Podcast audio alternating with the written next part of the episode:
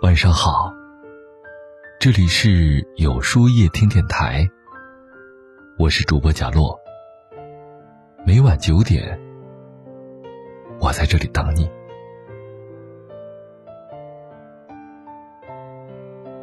唐僧骑马东了个东，后面跟个孙悟空。《西游记》的故事可谓是老少皆知，从东土大唐到西方极乐世界。路途是十万八千里，经历的是九九八十一难，可谓是险象丛生，荆棘异常。但这个团队的领导，既不是神通广大的孙悟空，也不是天兵下凡的猪八戒，而是一个肉体凡胎的和尚——唐僧。他不但收服了这些原本顽劣的徒弟，还带领他们。抵达西天，获得重生。为什么唐僧能够成功呢？这就要说一说他出色的管理能力了。对悟空能者，要设置规矩。唐僧的大徒弟是曾经大闹天宫，搅得天上地下一团乱麻的孙大圣。孙悟空是花果山仙石孕育出来的石猴，后来。拜了大名鼎鼎的菩提师祖做师傅，得名孙悟空。自欲吸收天地之灵气的悟空，占山为王，化改生死簿，大闹天宫，从来都不是一个老实的角色。可就是这样一个天神管不了、玉帝治不住的泼猴，居然被啥也不会的唐僧收服了。唐僧与悟空的初见。是在悟空被压在五指山下五百年的一天，唐僧替悟空揭去了如来的金字压铁，救他出来。不过，悟空可不是省油的灯，能力他有，脾气他也有。刚刚被唐僧收为徒弟，他们就在路上遇到了眼看喜、耳听怒、鼻嗅爱、舌尝思、意见欲和身本优的六个毛贼。这六个毛贼截住他们师徒二人，企图抢些钱财，也没想到伤人性命。可悟空二话不说就掏出金箍棒，吓得毛贼四下逃走。悟空怎么能放过这些小毛贼呢？他几下跟上去，将六个毛贼全部打死，还剥了他们的衣服，抢了他们的盘缠。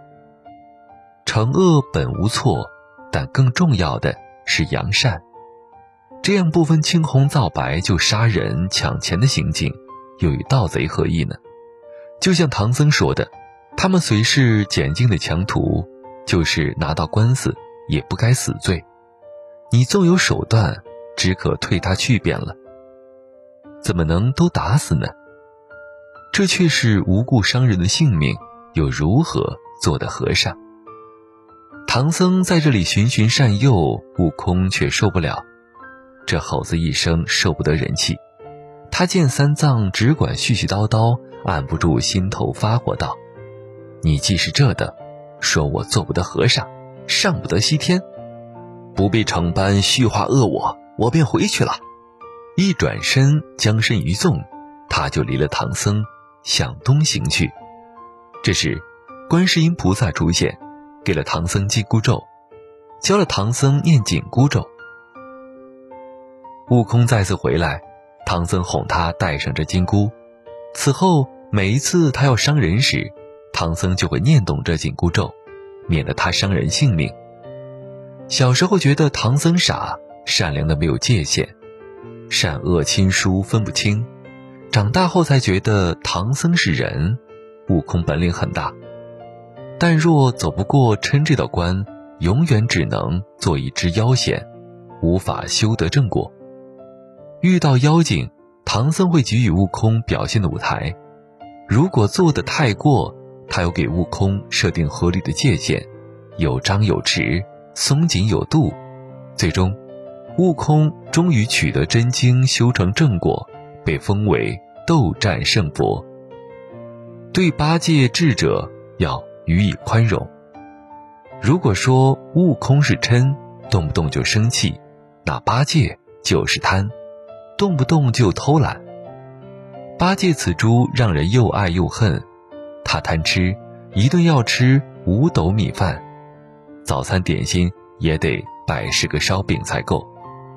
他好色，女妖、女王、女仙、女菩萨，八戒只要看到，就口嘴流涎，所以贪玩好色、好吃懒做就是八戒撕不掉的标签。他本是天蓬元帅，后来因为调戏嫦娥被贬下凡，投胎到母猪腹中，成了猪神。出生之后，他咬杀猪母，打死群彘，在此处占了山场，吃人度日。杀母弑兄，以人为食。如此看来，八戒也不是善茬。可是这个贪玩好色的猪八戒，却是唐僧最偏爱的徒弟。在平顶山时，八戒借着去巡山的时间去睡觉，被悟空发现了，要惩罚五棍祭心。八戒连忙让师傅帮忙，唐僧还就是为了他打圆场。八戒经常吵着要散伙分行李，如果是悟空，唐僧就念紧箍咒了；但因为是八戒，唐僧顶多是责骂两句，连悟空都看不惯，酸酸地说：“师傅忒护短儿。”太偏心。为什么唐僧对团队一把手悟空很严厉，对二把手八戒却很宽容呢？其实这离不开八戒在团队中的作用，情绪调节剂，团队小智囊。取经队伍中虽然整天喊着散伙分行李的是八戒，但实际上他一次都没有退缩过，而且八戒知错能改，善于听取他人的意见。而且能够在关键时刻对团队做出贡献。有一次，团队一行来到了八百里荆棘岭，荆棘丛生，无处落脚。看着这样的道路，唐僧发了愁。这时，沙和尚提出来要火烧荆棘岭，八戒连忙否决：“莫乱谈，烧荒须得十来月，草衰木枯方好引火。”如今正是翻盛之时，怎么烧的？于是猪八戒变身二十丈的巨身，用九指钉耙清理出一条路来，这才让众人得以通行。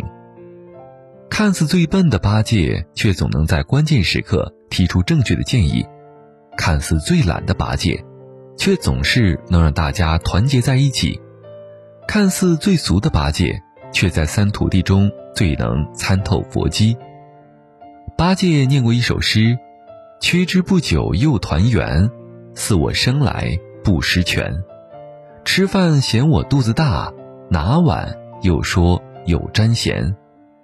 他都伶俐修来福，我自愚痴积下缘。我说你取经还满三余夜，摆尾摇头直上天。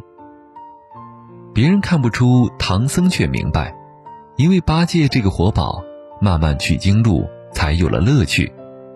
对于这样一个智者，唐僧给予他最大限度的宽容，对沙僧老者要充分信任。比起悟空和八戒，沙僧在团队中的存在感要低了很多。没有悟空大闹天宫那样可以吹嘘的过往，没有天蓬元帅那样面子倍足的身份。沙僧的前世不过是天宫玉帝的卷帘大将，因为打破了琉璃盏，触犯天条，被贬出天界，流落于流沙河。虽然同为唐僧之徒，沙僧的地位却是最低的，也是最自卑的。有人说《西游记》里沙僧最好演，因为只有五句台词：第一句，大师兄，师傅被妖怪抓走了；第二句。大师兄、二师兄被妖怪抓走了。第三句，大师兄、师傅和二师兄都被妖怪抓走了。第四句，师傅你放心，大师兄会来救我们的。第五句，大师兄说的对。虽然能力一般又沉默寡言，但沙僧在团队里的作用同样功不可没、不可或缺。唐僧是领导者。悟空是急先锋，八戒是调节剂，那挑担牵马的后勤部长谁来负责呢？任劳任怨的沙僧首当其冲。沙僧是三个徒弟当中最老实的，唐僧说一，沙僧绝不会说二。在大战红孩儿一章当中，师徒四人途经枯松间，师傅被红孩儿化作妖风掠走了。众人一看没了办法，都打起了退堂鼓。悟空说：“兄弟们，我等自此就该散了。”八戒说：“正是正是，趁早散了，各寻头路，多少是好。那西天路途无穷无尽，几时能够得到啊？”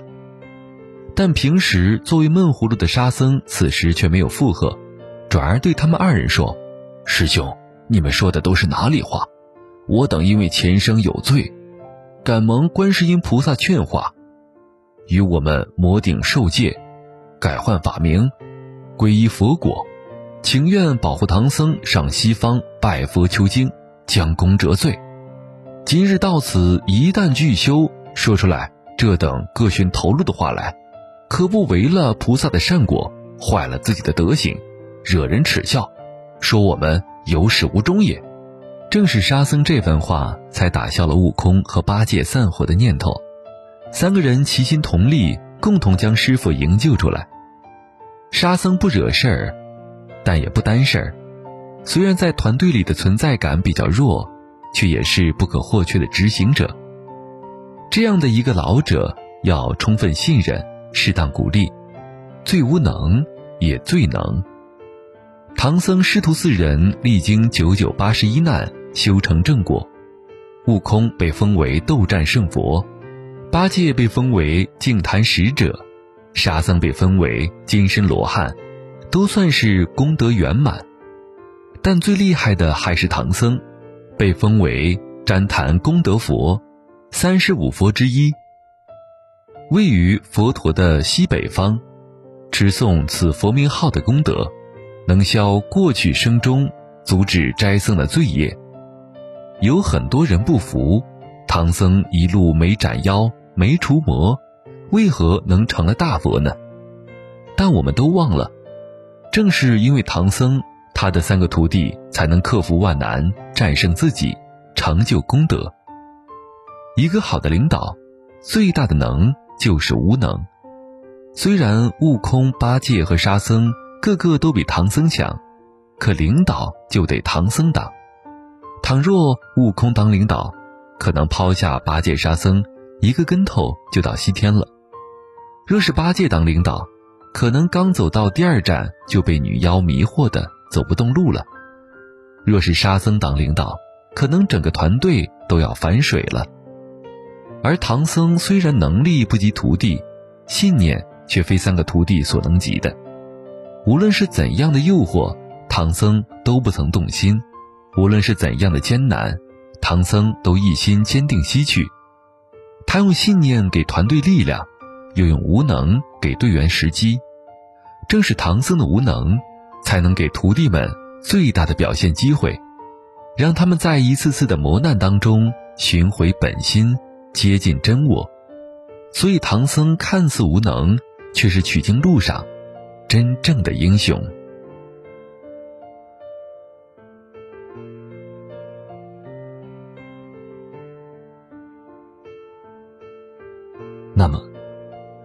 今晚的分享就到这里了。每晚九点，与更好的自己不期而遇。今天的互动话题是。你什么时候觉得自己最无用呢？欢迎大家在留言区告诉我吧。在后台回复“晚安”两个字，领取你的今夜晚安寄语。注意，不是在留言区哟。喜欢今天的文章，请在右下角点个再看，并分享到朋友圈去吧。也可以在公众号里搜索“有书夜听”。收听更多精彩。我是主播贾洛，晚安，有个好梦。